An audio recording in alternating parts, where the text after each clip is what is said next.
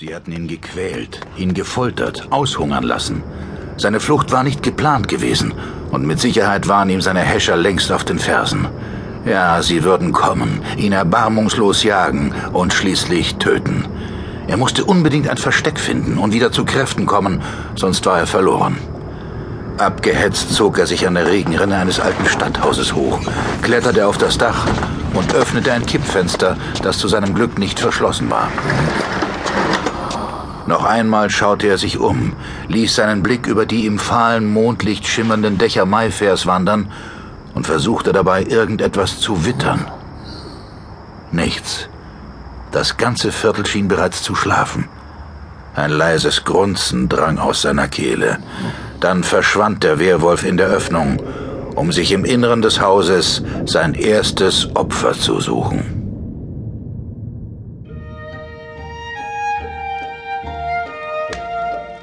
Samstag, 19.59 Uhr, im Haus von Lady Sarah Goldwyn, Mayfair, London. Ja? Ihr Tee, Madame. Danke, Edgar. Stehen Sie ihn bitte direkt hier hin. Sehr wohl, Madame. Gehen Sie heute Abend noch weg? Bei dem Wetter ziehe ich es vor, mich in mein Zimmer zurückzuziehen. Ganz wie Sie meinen. Haben Sie sonst noch einen Wunsch? Danke, Edgar. Sie können Schluss machen. Sehr wohl, Madame. Ich wünsche Ihnen eine gute Nacht. Ihnen auch.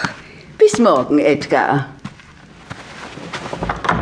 Auf den ersten Blick hätte man Mrs. Sarah Goldwyn für eine typisch englische Lady halten können, die auf Etikett ebenso viel Wert legte wie auf ihren Vier-Uhr-Tee.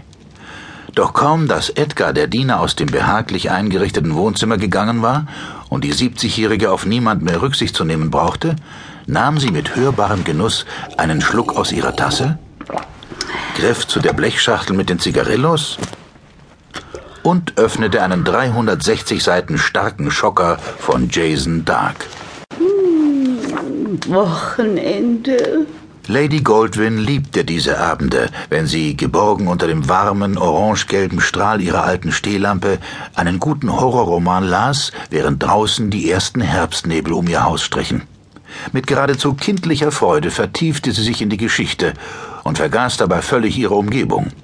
Was ihr Butler in der Zwischenzeit machte, interessierte sie nicht. Auf dem Speicher hatte sie ihm einen eigenen Raum abtrennen lassen, in dem er tun und lassen konnte, was er wollte. Selbst wenn sie noch ein Anliegen hätte, sie würde damit warten, bis er wieder im Dienst war. Der Roman versprach spannend zu werden. Auf den ersten Seiten gab es bereits drei Morde. Lady Sarahs Blicke rasten über die Zeilen, schienen die Worte regelrecht aufzusaugen. Und dann hörte sie das Geräusch. Die alte Dame blickte auf. Das Poltern wiederholte sich nicht. Vielleicht hatte Edgar sich ungeschickt benommen und etwas umgestoßen. Plötzlich schlug das Herz der 70-Jährigen schneller. Das war eindeutig Edgar gewesen, der da geschrien hatte. Sie streifte die Decke von den Knien, legte das Buch auf die Fensterbank und stand auf. So leise wie möglich schritt sie zur Tür und öffnete sie. Sekunden vergingen. Dann zuckte sie erneut zusammen. Was zum Henker geht da oben vor sich? Vorsichtig ging Lady Sarah die Treppe zur ersten Etage hinauf. Dort im Flur stand eine Kommode, aus deren oberster Schublade sie eine alte Armeepistole hervorholte, die ihr zweiter Mann ihr hinterlassen hatte. Die Waffe war gut gepflegt und gab der alten Dame eine gewisse Selbstsicherheit, als sie sich der schmalen Tür am Fuße des Speicheraufgangs näherte, lauschte und schließlich öffnete. Edgar! Edgar! Sind Sie da oben?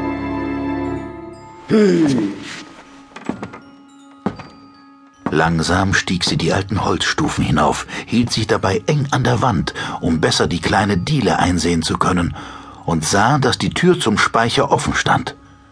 Das wunderte Lady Sarah. Edgar schloss sie normalerweise, bevor er sein Zimmer aufsuchte. Edgar! Nun antworten Sie doch!